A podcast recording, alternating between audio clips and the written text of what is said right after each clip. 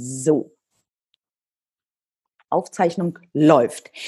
Herzlich willkommen zur heutigen Podcast-Folge aus der Podcast-Reihe Verkaufsfrequenz. Dein Podcast zu den Themen Verkaufen, Empathie und Mindset, damit du deine Verkaufsfrequenz optimieren kannst. Mein Name ist Nadine Krachten, die Verkaufstrainerin. Und heute habe ich die Ehre, einen ganz besonderen Interviewgast dir vorstellen zu dürfen. Heute ist bei mir Stefan Werrer. Jahrgang Piep darf ich nicht sagen, oder? klar darfst du sagen, klar darfst du sagen. Jahrgang 73 bist du und du bist einer der gefragtesten Körpersprache-Experten, ähm, hast schon über 50.000 Menschen begeistert. Und was ich sehr beeindruckend finde, nicht nur im europäischen Raum, sondern auch bis in den asiatischen Raum. Ich finde dich beeindruckend, weil ich dich auch sehr viel in den Medien sehe, in ARD, im Spiegel, im Manager-Magazin. Und ich habe auch schon zwei deiner Bücher verschlungen und gebe zu, ich bin auch ein klein bisschen neugierig, dass ich dich heute, äh, nicht neugierig, siehst du, neu äh, äh, aufgeregt, dass ich dich heute als Interviewgast haben darf. Herzlich willkommen, Stefan. Danke für die Einladung, Nadine. Und weißt du, Nervosität, ähm, ich schreibe das in meinem aktuellen Buch, Nervosität ist ein schönes Signal. Viele Menschen haben Angst, wenn es um ein Verkaufsgespräch geht, ah, man ist nervös, mhm. großer Kunde und so. Oder du sagst, du hast jetzt gerade Angst. Ich sage allen Menschen, Nervosität ist ein Zeichen von Respekt. Wenn du mhm. nämlich zu einem Termin gehst und du bist nicht nervös, dann ist der nichts Besonderes. Wenn du ein klein wenig Nervosität spürst, das ist ein Respektsignal, unterdrück das nicht. Eman salopp gesagt, ich zitiere aus meinem Buch, wer bei einem Date nicht nervös ist, für den war es kein Date, sondern ein Meeting. Cool. Ja, also ich merke auch gerade so eine Nervosität, die ich jetzt halt so spüre, weil ich mich da sehr drauf gefreut habe ähm, gibt auch so ein Prickeln und so ein Adrenalin.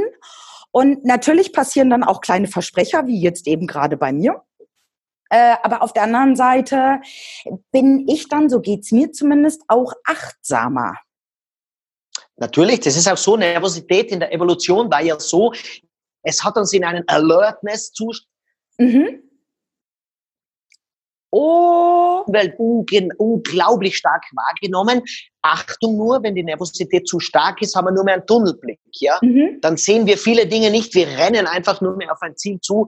Also man muss die Kirche im Dorf lassen. Ein klein wenig Nervosität ist gut. Da musst du dich nicht dafür schämen. Also zu viel habe... Nervosität. Mhm. Ähm, ich sage den Satz nur fertig. Ja? Gerne. Zu, zu viel Nervosität heißt, ähm, das Gehirn kennt die Situation nicht und macht sich bereit zu flüchten. Und mhm. da gibt es nur einen einzigen Ausweg und das ist, gewöhn dein Gehirn an diese Situation. Gewöhn dein Gehirn daran, zu Kunden zu gehen. Gewöhn dein Gehirn daran, Präsentationen vor vielen Menschen zu machen. Und das passiert, wie gewöhnt man sich dran, ähm, wenn du einfach mal im Meeting aufstehst und sagst, äh, ich glaube, eigentlich hätte die Pause schon vor zehn Minuten sein sollen. Weil meistens macht man es im Meeting, man sagt zu seinem Nachbarn, du hätte die Pause nicht schon vor zehn Minuten sein sollen. Man traut sich nicht aufzustehen. Ja. ja? Und das hat oft mit dem, mit dem, mit der Nervosität zu tun. Oder privat, Geburtstagsfeier, nimm du die Gabel, klopf aufs Glas, steh auf und sag ein paar Worte zum Geburtstagskind. Über, überwinde diese Nervosität und du gewöhnst dein Gehirn daran, es kann sich auch sicher fühlen, wenn es mal im Mittelpunkt steht. Mhm. Hast du eventuell, also ich habe persönlich einen Trick, wenn ich mal sehr nervös bin, wie ich das so ein bisschen auf ein gutes Level runterbekomme. Aber hast du da eventuell auch einen Trick, wie man sich selbst so ein bisschen so runterbekommen kann? Ja, jetzt bin ich mal auf deinen Trick neugierig. Was machst denn du da? Ich bewege meine Füße. Oh, ich merke, okay. Ich merke, dass ich meine Nervosität gut aus meinen Füßen rausbekomme. Also Aha ähm, wenn ich dann irgendwo an der Seite stehe und ich merke, ich bin sehr nervös und muss jetzt gleich irgendwas präsentieren, dann habe ich meistens Musik im Kopf und tanze so ein bisschen, bewege mich so ein bisschen. Dann geht die Nervosität bei mir aus den Füßen raus und kommt dann in eine normale Nervositätsbahn, wo ich sage, das ist gut, das läuft und so kann ich dann performen. Kluge Frau, die Nadine gut gemacht, weil evolutionär ist ja Nervosität immer das Bereitmachen für Flucht oder für Kampf. Und mhm. was du jetzt mit der Bewegung machst, du gibst dem Körper die Möglichkeit, diese Botenstoffe wieder abzubauen. Mhm. Und ähm, das ist natürlich ein Trick, das kann ich auch empfehlen, vor allem in, dem, in der Form, die du das machst. Manchmal wird empfohlen, man soll sich extrem körperlich anstrengen. Natürlich kannst du jetzt vor diesem Zeitpunkt, wo du nervös bist, das Stiegenhaus dreimal rauf und runter laufen. Nur verschwitzt mit roter Birne und ja. außer Atem vor den Leuten stehen, ist ziemlich peinlich. Genau. Also, was mache ich?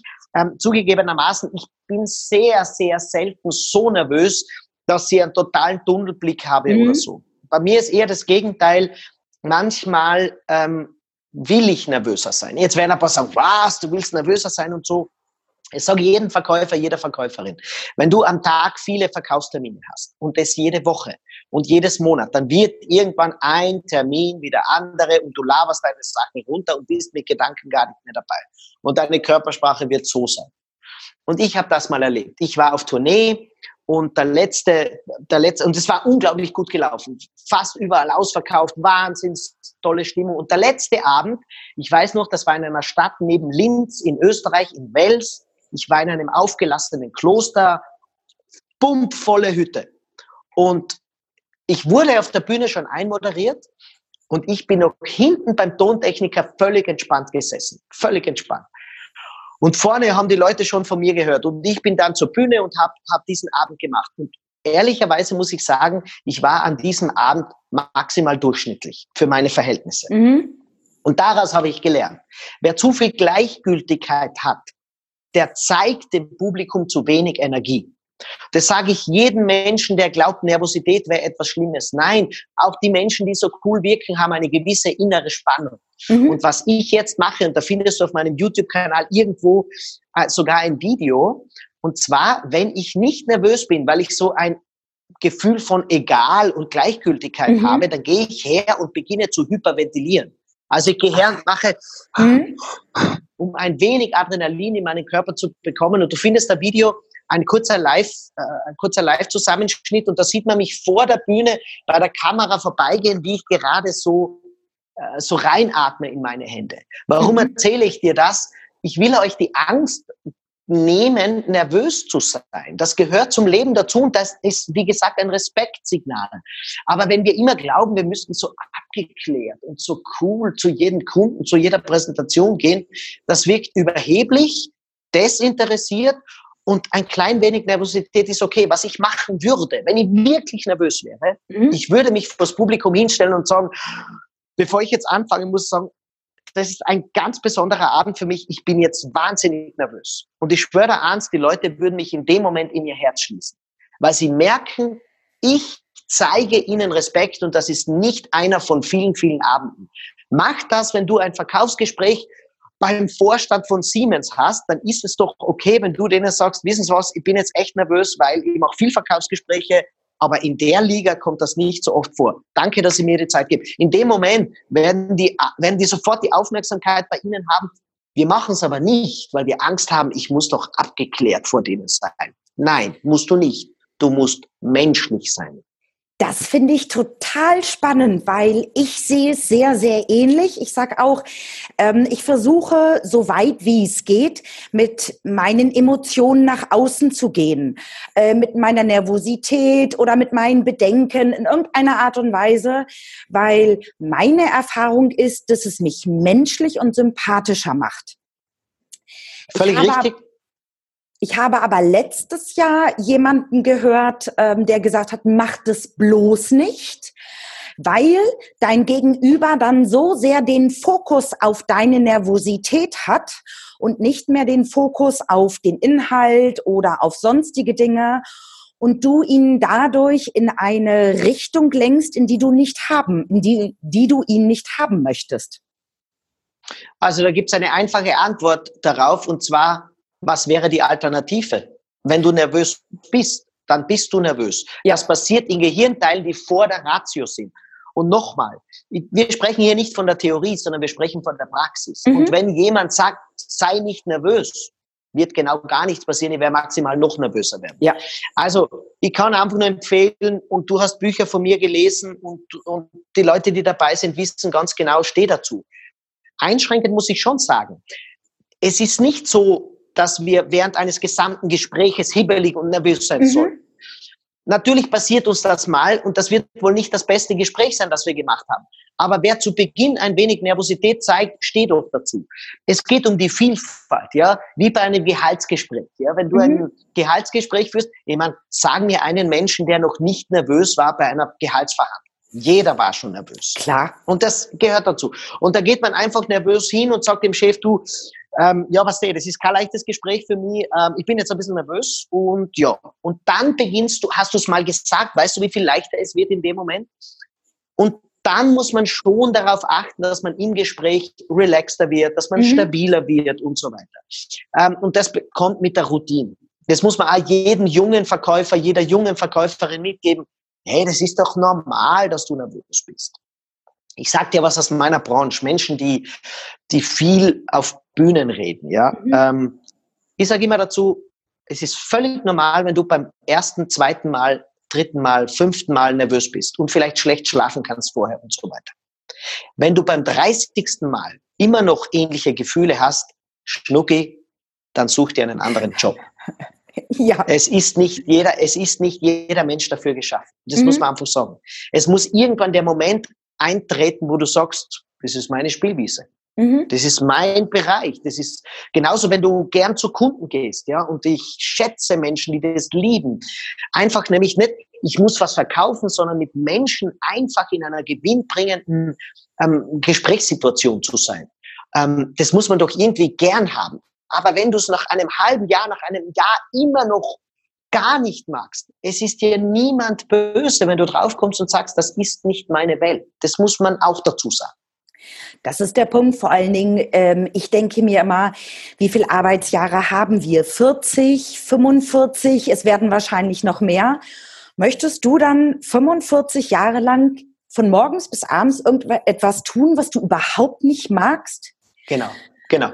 Magengeschwüre etc., die dann dazu ja. kommen und wieso mich zwingen, äh, irgendetwas beruflich zu tun, wo ich noch nicht mal ein bisschen Spaß, noch nicht mal einen Funken genau. Freude daran habe. Das macht doch überhaupt keinen Sinn. Macht keinen Sinn. Und da gibt's ja dann diese, unter Anführungszeichen, Volkskrankheit, die ja in der Medizin umstritten ist, ob es es überhaupt gibt, nämlich Burnout. Ja. Und das ist sehr oft, egal ob Lehrer, ob Polizist, ähm, ob Mediziner oder ob Verkäufer, Menschen wie du und ich, wenn man sich in eine Situation begibt, die mir vom Grunde auf keine Freude macht. Und da helfen mir alle Statussymbole nicht, da helfen mir mein Verdienst nicht, das hilft mir nicht, wenn ich mich so im Grunde einfach nicht wohlfühle. Und da muss man sich Menschen anschauen, die also eine Selbstverständlichkeit im Beruf haben. Ich bringe dir das aus dem Fernsehen, das Beispiel. Und zwar Menschen, die im es gibt einfach manche Menschen, die, für die ist der Fernsehauftritt dermaßen selbstverständlich, da gibt es keine mhm. Diskussion. Ich glaube, der bekannteste war der Thomas Gottschalk. Ja. Der ist einfach vor die Kamera hingegangen und man hat das Gefühl, das ist wie, ja, das ist wie in, in, im Zimmer nebenan. Ich habe das Glück, mhm. mit ihm äh, auf der Bühne gewesen zu sein in der Schweiz und ich habe ihn hinter der Bühne erlebt. Der war hinter der Bühne gleich entspannt wie auf der Bühne. Ähm, und ich glaube, daran erkennt man, das ist seine Spielwiese. Mhm. Und auch für dich als Verkäuferin, Verkäufer, schau dir das selber an. Nicht, es muss nicht jede Situation okay sein, an deiner Körpersprache. Mhm. Es muss nicht jede Situation völlig entspannt sein. Es gibt durchaus Situationen, wo du nicht mehr weiter weißt, wo du nervös bist. Aber die Grundtendenz muss einfach sein, dass du, du stehst in der Früh auf, bereitest dich gut vor, fährst zum Kunden hin mit einer Entspanntheit, mit einem Gefühl, ja, ich weiß, ich habe zwar nicht auf alles eine Antwort, aber im Grunde bin ich mir meiner Sache einfach sicher. Das ist wichtig. Übrigens, das bringt mir jetzt selber einen Gedanken, Entschuldigung, wenn ich das noch sage. Gerne. Mhm. So, Vorbereitung ist wahnsinnig wichtig, ja. Ähm, das lernt man in jedem Verkaufstraining und so weiter, das ist wahnsinnig wichtig. Hey, aber irgendwann muss man auch sagen, ich bin firm genug, dass ich auch Gespräche führen kann, ohne jetzt dramatisch vorbereitet zu sein. Das heißt, ich, ich unterstütze jetzt nicht, nein, ihr müsst euch nicht vorbereiten, aber nehmen wir an, man hat Unterlagen vergessen, nehmen wir an, man hat etwas nicht durchgelesen. Hey, die Grundfähigkeit, mit einem Kunden gewinnbringend zu sprechen, die muss trotzdem erhalten bleiben. Weil sonst ist es eigentlich nur mehr ein Runterbeten meiner, meiner, meiner Vorbereitung. Ja, und wenn ich über Körpersprache spreche, ich habe jeden Tag ähm, andere Menschen, mit denen ich mhm. spreche. Ich bin immer gut vorbereitet. Aber selbst wenn ich mal in Situationen komme, wo mir eine Frage gestellt wird, die nicht auf die ich nicht vorbereitet war. Ich kenne mich in meiner Sache so aus, dass mich keine einzige Frage aus der Ruhe bringen wird. Ich habe das live sogar, äh, bei manchen Veranstaltungen mache ich das, dass die Leute mir alle Fragen stellen dürfen, ohne jeglichen Filter. Sie dürfen es einfach rauswerfen, weil ich einfach weiß, ich weiß nicht, was kommt, aber in meiner Sache bin ich mir so sicher, dass ich mir einfach auskenne. Und das kann jeder mit seinem Produkt, mit seiner Dienstleistung machen. Wenn du ein gewisses Grundwissen hast und wenn du eine Verhandlungs- und Kommunikationsfähigkeit hast, dann kommst du in allen Situationen zurecht. Definitiv. Und ähm, ich sehe es auch so ein Stückchen so, Vorbereitung, ja, das kommt in meinen Trainings natürlich auch vor. Für mich ist aber das Thema Vorbereitung im Kopf viel wichtiger als von den Unterlagen. Und da brauche ich manchmal nur fünf, zehn Sekunden, um kurz nochmal in die Vorbereitung hineinzugehen. Und zum anderen, genau das, was du sagst, du bist Experte auf deinem Gebiet. Nur ich vermute mal, dass das Expertendasein dir auch nicht in den Schoß gefallen ist, sondern auch viel Arbeit, Fleiß, Ziele, Visionen in sich hatte, damit du jetzt sagen kannst, jetzt bringt mich nichts mehr aus der Ruhe, weil jetzt habe ich mein großes Repertoire. Ich bin der Experte in diese, auf diesem Thema und jetzt kann eine Frage kommen, welche will. Naja, also es ist gut, dass du das mal ansprichst, ja.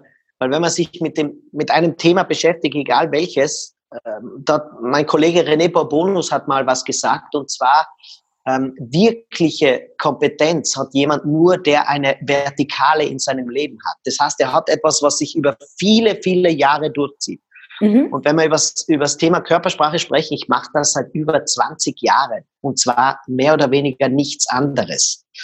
Und was, da bekommt man so einen tiefen Blick auf das Thema. Und das ist so weit, weit weg von dem oberflächlichen Denken, was man oft über Körpersprache ähm, liest. Und in meinem vorletzten Buch habe ich ganz viel darüber geschrieben.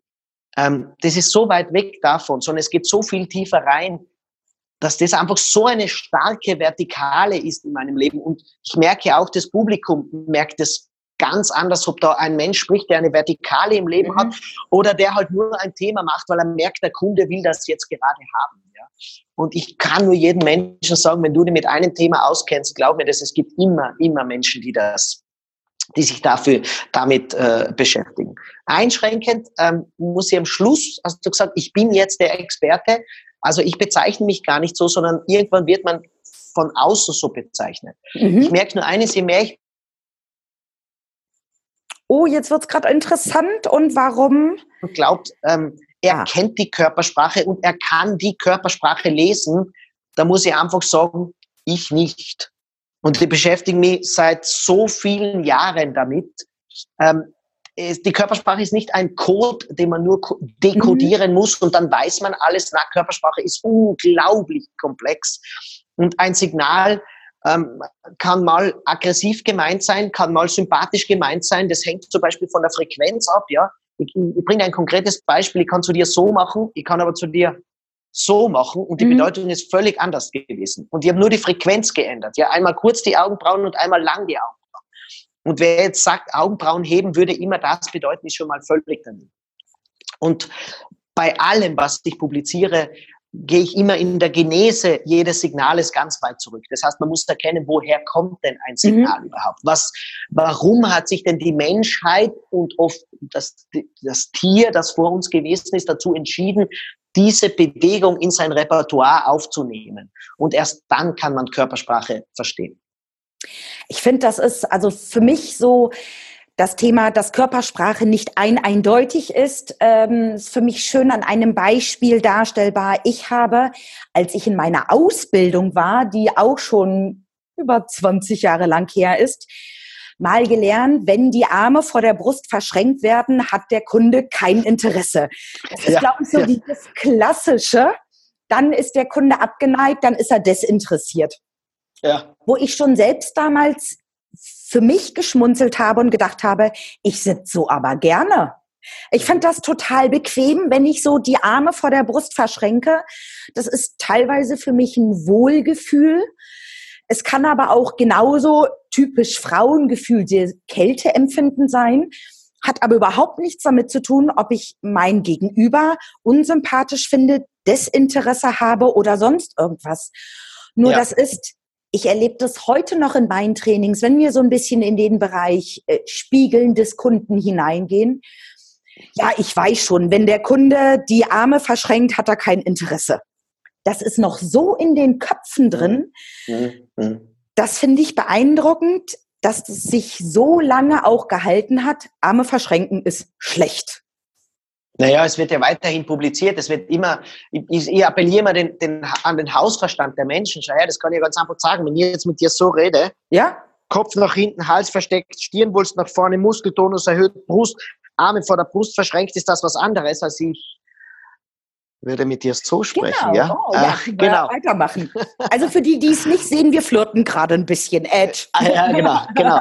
Und für die, die es nicht sehen, denen sage ich jetzt ganz kurz, ähm, ich habe einmal die Arme verschränkt, sehr streng reingeschaut, die Muskeln angespannt, mit dem Oberkörper weit zurückgelehnt und das zweite Mal habe ich mich zur Seite gedreht, ähm, habe die Nadine ähm, von der Seite angeschaut, habe ihr mit einem Augen, mit einer Augenbraue zugezwinkert und habe sie ein wenig keck, ein wenig flirtend angeschaut. Ich habe also jeweils meinen gesamten Körper ja. völlig verändert. Nur ein Signal habe ich gleich gelassen und das war das Verschränken der Arme. Und das Verschränken hat eine völlig andere Bedeutung bekommen, ja. nämlich einmal von aggressiver Ablehnung bis hin zu einem flirtigen Zuwenden. Ähm, und obwohl ich nochmal, obwohl ich das Arme Verschränken beibehalten habe, wir können also niemals hergehen und sagen, ein Körpersprachesignal hätte eine eindeutige Bedeutung. Das gibt es bei keinem einzigen Signal. Mhm. Du hast vorhin ja schon gesagt, da will ich noch mal kurz nachfragen. Seit über 20 Jahren beschäftigst du dich damit. In der Berufsberatung kenne ich nicht, dass irgendjemand mal gesagt hat, werde Körpersprache-Spezialist. Wie bist ich weiß gar nicht, gibt es das? Also kannst du dich als ich bin arbeitsloser Körpersprache-Spezialist irgendwo melden? Ich muss mal die Agentur für Arbeit fragen, ja. Also, ähm, das ist so, das gebe ich auch jedem mit. Ähm, also, den Job gibt es ja gar nicht. Ja. Mhm. Und dann fragen mich jetzt Leute, was die, ich habe im Jahr 2018 habe ich vor insgesamt 100.000 Menschen gesprochen. Mhm. 2019 werden es ähnlich viele sein. Und da kommen natürlich ganz viele Menschen her und, und sagen, wo gibt es eine Ausbildung für das, was du mhm. machst? Mhm. Und Deutschland ist ein Land der Ausbildung. Es muss alles ausgebildet sein. Mhm. Und ich habe in meinem vorletzten Buch geschrieben, Körpersprache braucht keine Ausbildung. Körpersprache braucht Bildung. Mhm. Denn in jedem meiner Bücher, auch im aktuellen Buch, schreibe ich immerhin, was ist Literatur und was sind Bildungsbereiche, die man sich anschauen sollte. Und ich schreibe in diesem aktuellen Buch ganz dezidiert, ich habe wahrscheinlich weniger Körpersprachebücher gelesen als viele andere Körpersprache interessiert. Warum? Ein Körpersprachebuch ist immer Sekundärliteratur. Mhm. Das heißt, es ist immer jemand, der, oder nicht immer, sagen wir so, ich muss jetzt einschränken, es gibt, mir fällt jetzt gerade jemand ein, es gibt in den allermeisten Fällen sind es Bücher, wo ein Körpersprachexperte, Experte unter Anführungszeichen, von einem anderen abgeschrieben hat. Das mhm. muss man einfach sagen, in ganz vielen Fällen. Und es wird nie überprüft, ob das überhaupt stimmt. So halten sich ja solche Klischees wie Arme verschränken mhm. für die Ab Ablehnung bedeuten. Ja. Und ich habe immer gesagt, wenn ich die Körpersprache des Menschen verstehen will, dann muss ich den Menschen verstehen. Mhm. Und deswegen ist, sind so Dinge wie Verhaltensbiologie, ähm, überhaupt das Verhalten des Menschen insgesamt enorm wichtig. Ähm, die Verhaltensforschung ist, glaube ich, enorm wichtig. Auch die tierische Verhaltensforschung ist wahnsinnig wichtig. Ich bin ganz viel mit Primaten zum Beispiel beschäftigt. Wir müssen ähm, wissen, wie funktionieren gewisse Muskeln von unserem Körper. Ich schreibe im aktuellen Buch auch wieder, wie Muskelfasern funktionieren. Wenn ich das nicht weiß, wie Muskelfasern funktionieren, dann weiß ich auch nicht, wie ich eine energetische Körpersprache signalisieren mhm. kann, wenn ich das nicht weiß. Wenn ich nicht weiß, wie ge das gewisse Gelenke bei Mann und Frau ein klein wenig anders funktionieren, kann ich nie beschreiben, warum manche Frauen die Arme anders halten, als Männer das machen. Das heißt, ich muss die Anatomie zum Beispiel des Menschen verstehen. Natürlich muss ich auch zerebrale Vorgänge verstehen. Ich muss das Gehirn des Menschen ein wenig verstehen und den Unterschied zwischen dem tierischen Gehirn und dem menschlichen Gehirn. Das heißt, es ist ein so breites Feld.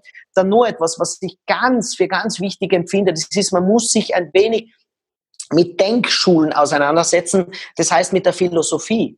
Denn eines der wichtigsten Dinge habe ich vom Sir Karl Popper, ein wichtiger Philosoph des 20. Jahrhunderts, gelernt. Und zwar, äh, der sagt, wir sollen nicht verifizieren, sondern wir sollen falsifizieren. Und verifizieren heißt, wir haben mal gelesen, Arme verschränken bedeutet Verschlossenheit. Mhm. Und jetzt gehen wir immer her. Und wenn ein Mensch Arme verschränkt hat und unsympathisch reinschaut, haben wir wieder verifiziert, aha, Arme verschränken bedeutet Verschlossenheit. Wir schließen in unseren Gedanken all jene Menschen aus, die Arme verschränken und sympathisch und offen reinschauen. Mhm. Und das heißt, wir haben es immer verifiziert und tun damit die Bedeutung ver verfälschen. Was Sir Karl Popper sagt, wir müssen so lange suchen, bis wir einen Beweis finden, dass die Aussage falsch ist, bis wir keinen Beweis mehr finden. Konkretes Beispiel. Wir müssen also, wenn wir einen arme verschränkenden Menschen sehen, uns fragen, könnte es auch etwas anderes als Abwehr oder Verschlossenheit bedeuten? Mhm. Und solange wir einen Grund finden, wenn wir diesen Menschen anschauen und sagen, ja, das könnte auch Kälte sein, das könnte auch sein, weil er Angst hat. Das könnte auch sein, weil er geschwollene Hände hat und so es für ihn einfach bequemer mhm. ist. Es könnte sein, weil er einen Fleck auf der Bluse hat und den verstecken will. Wir ja. finden so viele Gründe. Und solange ich noch Gründe finde, die was anderes bedeuten können, ist die Aussage, Arme verschränken bedeutet Verschlossenheit, nicht richtig. Und deswegen sage ich, wenn man Körpersprache verstehen will, man muss das ganze Umwelt des Menschen und des menschlichen Denkens verstehen und das gebe ich den Menschen immer mit. Und das ist immer eine ganz tolle Reise, weil man nicht nur über seinen Körper was erfährt, sondern man erfährt über sich als Mensch so unglaublich viel. Und das Tolle bei der Körpersprache ist, man hat es nicht nur theoretisch erfahren, sondern man geht raus aus der Show, aus dem Seminar und setzt es sofort um. Und das finde ich selber für mich einfach wahnsinnig spannend. Ich könnte dir stundenlang zuhören. Du strahlst so eine Begeisterung aus, wenn du erzählst über dieses Thema. Also da sag ich jetzt mal, du hast zu Recht ähm, das Wort Experte bekommen. Und du hast es ja eben gerade schon ein paar Mal angesprochen. Ich bin ja jetzt auch neugierig. Also ich kenne ja ähm, Hey, dein Körper spricht von dir das Buch. Und ich kenne die Macht der Körpersprache im Verkauf. Wie du siehst, ich als Verkaufstrainerin habe hab das natürlich nicht nur gelesen, sondern ja, durchgearbeitet. Jetzt erzähl aber das mal. Ich. Wow. Danke. Ja. Jetzt erzähl aber mal. Du sagst dein neues Buch. Was darf ich dann an neues Buch von dir erwarten? Was bekomme ich das, da? Das ist das aktuelle Buch, gerade erschienen. Mhm. Das nennt sich Leithammel sind auch nur Menschen. Ich habe die Körpersprache von sieben Weltpolitikern analysiert, mhm. ähm, die, die mächtigsten Männer und Frauen dieser Welt, ähm, weil ich erkannt habe, dass es die größten Stars unserer Zeit sind. Nicht die mhm. Schauspieler, nicht die Sportler, nicht die Musiker. Die kann man kennen oder kann man nicht kennen. Was mhm. an Justin Bieber, manche kennen ihn, manche kennen ihn nicht. Ja. Ist der nicht schon wieder Skifahrer. Ja, genau, ich weiß es immer nicht. Aber einen Donald Trump kennt jeder. Ja. Einen Emmanuel Macron kennt jeder, eine, eine Angela Merkel kennt jeder. Und ich, ich warne davor, dass wir darin enden, dass wir die Politiker alle nur mehr bashen und alle nur mehr schimpfen über sie, weil sie alles nur peinlich machen. Wir müssen uns ja fragen, konkretes Beispiel Donald Trump. Wir sind vielleicht in den allermeisten Fällen nicht seiner Meinung. Wir finden, viele finden ihn nicht, nicht sympathisch. So zeigen das zum Beispiel Umfragen mhm. im deutschsprachigen Raum. Aber wie schafft er es, dass 50 Millionen Amerikaner nach wie vor euphorisch hinter ihm stehen? Und da ist man doch ein Narr, wenn man hergeht und, und, und ihn nur mehr ablehnt, anstatt zum, auch mal hinzuschauen, ja, was macht ihn denn aus? Wie begeistert er denn die Menschen? Und ähm, ich will nicht zu viel vorwegnehmen, aber es sind ein, ein paar körpersprachliche Signale, die wir sofort einsetzen können, ohne die Antipathie von ihm zu nehmen, aber die Energie, die er hat und die, das Feuer, das er bei seinen Reden hat, auch in Verkaufsgesprächen einsetzen. Magst Anderes du Beispiel. Ein Tipp verraten. Ja, einen Tipp. Der mhm. Kunde ist, äh, du redest mit dem Kunden und der Kunde ist völlig verärgert. Ja, der Kunde mhm. sagt, es gibt's doch nicht und jetzt habe ich bei der letzten Lieferung, da waren zwei Fehl, äh, Fehlprodukte dabei, die Rechnung war in der falschen Adresse und das, und wir gehen jetzt her und sagen, aha, okay, das schreibe ich mit und das darf so nicht sein, dann wird sich der Kunde noch mehr aufregen, weil er an der Körpersprache erkannt hat, du bist so ruhig, du scheinst meine Ärgernis nicht erkannt zu haben. Mhm. Was Donald Trump gemacht hat, viele Amerikaner sind frustriert, sie haben Angst, in der Globalisierung mit der modernen Zeit nicht mehr mitzuhalten. Was Donald Trump, also die zeigen ihre Ärgernis, das weiß man ja, mit poltern, die mhm. hauen am Kneipentisch, hauen am Tisch, die schimpfen gegen die Politiker und so weiter. Was hat Trump gemacht? Der hat sich aufs Rednerpult er schimpft gegen die Politiker, gegen Washington. Genau das macht er wieder. Und an der Körpersprache erkennen die Leute, der hat meine Ärgernis verstanden. Mhm. Und ist die Bindung stärker als rationale Gründe jemals sagen könnten, der Donald Trump kennt sich aber nicht aus. Das wird bei den Leuten nicht reingehen. Und so kannst du mit deinen Kunden auch umgehen. Wenn der Kunde verärgert ist und du gibst ihm nur zu verstehen, oh man, das darf wirklich nicht passieren, da muss ich sofort, pass auf, nach dem Gespräch mhm. erledige ich das. Mit der Körpersprache, mit der Stimme, die ich gerade gesagt habe, das geht weit über die Inhalte hinaus. Zum Beispiel Donald Trump. Ich bringe ein Beispiel für alle Frauen, weil man immer sagt, wenn man als Frau an die Spitze kommen will, dann müsse man sich vermännlichen, höre ich immer wieder. Und man mhm. müsse männliche Eigenschaften annehmen. Ja, da habe ich ein Beispiel im Buch. Das ist die Christine Lagarde. Das ist die Direktorin des Internationalen Währungsfonds. Mhm. Wer glaubt, eine Frau müsse sich vermännlichen, soll sich diese Dame mal anschauen. Das ist eine elegante Frau, eine unglaublich weibliche und aparte Frau und hat trotzdem so viel Durchsetzungsfähigkeit. Und jeder, der sagt, ja, im Business soll man keinen Schmuck tragen oder kleinen Schmuck nur tragen und im Business muss der Rock immer über die Knie drüber gehen. Ja, Frau Lagarde denkt das nicht die macht nichts von dem. Äh, kurze Röcke hat sie an, sie hat große Ohrringe, Perlenketten, äh, Schmuck, braun gebrannt, sie, die wird in jede Schickimicki-Disco mhm. sofort reinkommen. Und trotzdem hat sie eine unglaubliche Durchsetzungsfähigkeit. Und da kann jede Frau nur lernen. Und dann bringe ich noch ein Beispiel für alle aus dem Buch auch, ja, für mhm. alle jungen Menschen, die sagen, na ja, als junger Mensch werde ich nicht so ernst genommen und im Vorstand nimmt mich keiner ernst. Ich meine, hat dir schon mitbekommen, in Österreich gibt es einen Bundeskanzler, der wurde mit 31 Jahren zum Bundeskanzler gewählt. Der war mit 27 Jahren Außenminister. Und das wäre was sagen, die meisten Menschen werden diesen Podcast in Deutschland hören. Ja? Mhm. Und da hat man besonders, ich lebe ja in Deutschland, deswegen habe ich es mitbekommen, der ist lange belächelt worden, auch Österreich ist belächelt worden. Haha, dieser junge Mann da und die Österreicher wählen einen 31-Jährigen, die sind alle verstummt, diese Leute.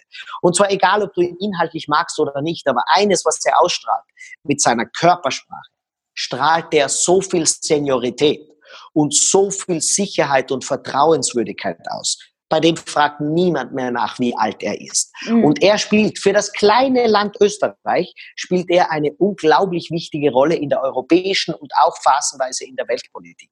Und nochmal, ich rede überhaupt nicht über die Inhalte. Es ist mir völlig egal, ob du die Politiker, die im Buch vorkommen, ob du mhm. sie magst oder nicht.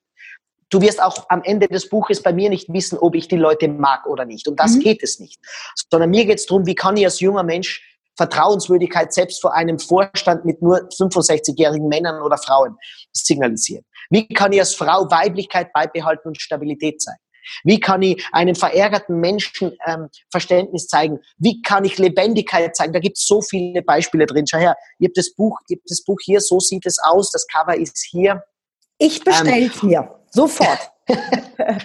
da freue ich mich, danke dir. Ich schicke dir auch ein, ein signiertes Exemplar zu. Dankeschön, gerne. Gerne. Und das sei auch zum Beispiel was, wir haben, ich habe einen ganz tollen Verlag, den weltweit größten Verlag, ähm, Random House ist das, und die haben mir die Möglichkeit gegeben, die besten Bilder da reinzugeben. Nämlich nicht diese Schnöselbilder von den Politikern, sondern es sind wahnsinnig viel Bilder, viele Bilder drin von den Politikern, und zwar genau in der Position, wie sie typischerweise sind.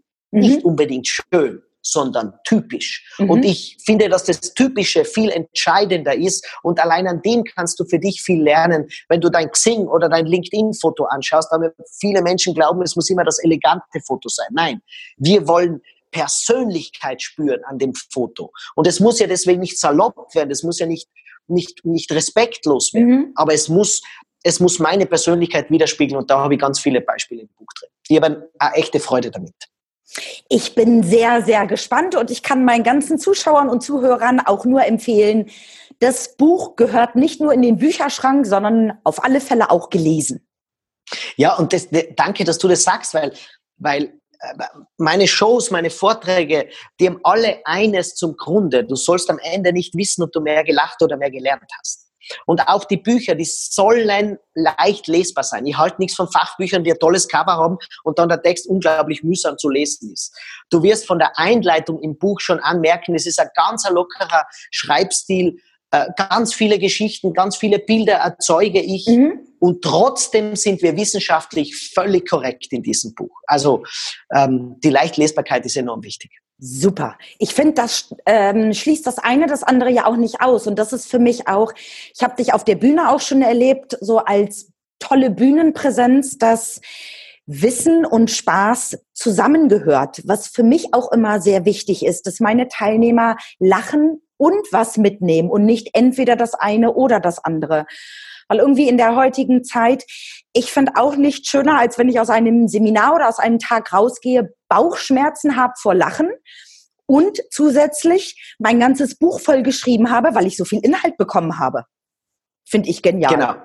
Ja, genau. Ähm, Schaut auch auf meine, auf meine äh, Social Media Kanäle.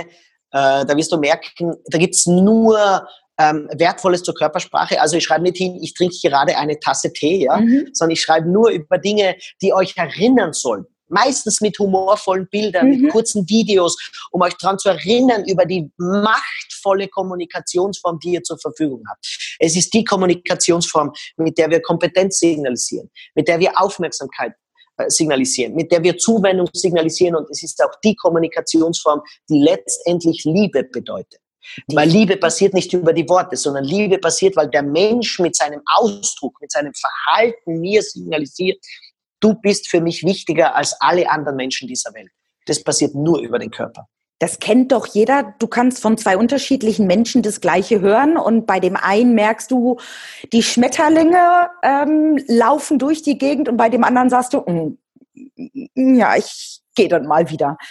Ja, genau. Mhm. Völlig Super richtig. spannend. Zum Danke Abschluss, dir. lieber Stefan, mhm. habe ich noch mal so ein bisschen außerhalb von diesem Thema, weil es soll ja auch Spaß machen und ein bisschen unterhalten, eine Schnellfragerunde ja. für dich. Das heißt, Oha. ich habe, Oha.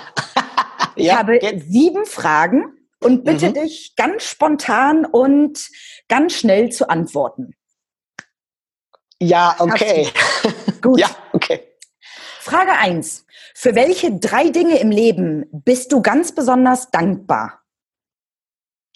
Oh, ähm, für meine starke Ausdrucksfähigkeit in meiner Körpersprache, für meine Fähigkeit, langen Atem zu haben und für meine unglaublich schnelle Begeisterungsfähigkeit für Neues. Mhm, danke. Stefan, wenn du ein Lebensmittel wärst, welches?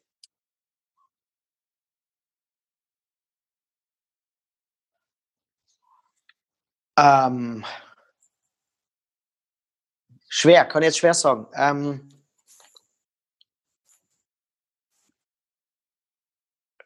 kann ich jetzt nicht sagen. Fällt mir jetzt keines. Also mir fällen jetzt eine ein, aber ich wüsste jetzt nicht warum. Kann ich jetzt nicht sagen. Dann hat sich, glaube ich, die dritte Frage schon beantwortet. Auf welche Frage hattest du in letzter Zeit keine Antwort? Ja, genau. Diese Frage habe ich keine. Aber auf viele andere Fragen auch, muss ich ehrlicherweise sagen. Ähm, äh, äh zum Beispiel nochmal dieser Skeptizismus, den man in der Wissenschaft haben muss ähm, zur Körpersprache. Ich habe auf viele Dinge in der Körpersprache keine Antwort.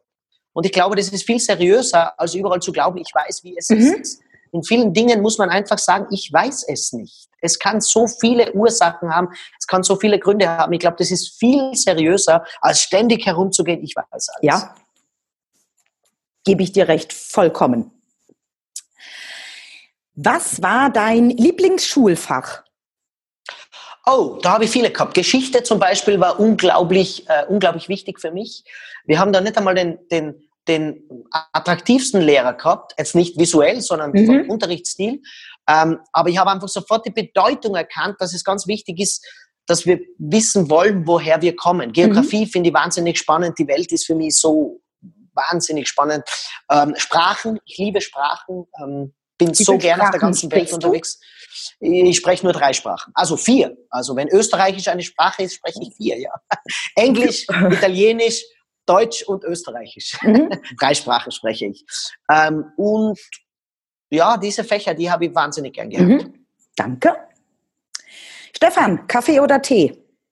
Kaffee. Aha, hey, Mamma mia, Kaffee. Espresso. Und zwar, ich habe eine, eine, eine Maschine aus Italien und zwar so eine Maschine, die man in italienischen mhm. ähm, äh, Bars einfach sieht. Also ey, bitte. Und der Kaffee ist so kurz und er kommt runter wie Schweröl direkt aus dem Boden gepumpt und ist nur einen Daumen dick hoch. So mag ich den Kaffee. Lecker. Ja, und die genau. letzte Frage aus der Schnellfragerunde. Du als Körperspezialist in der Disco, tanzen oder am Rand stehen? Ah, jetzt werde ich was sagen. Jetzt werde ich leider Buhmann sein. Ich glaube, ich war in meinem Leben fast noch nie in einer Disco.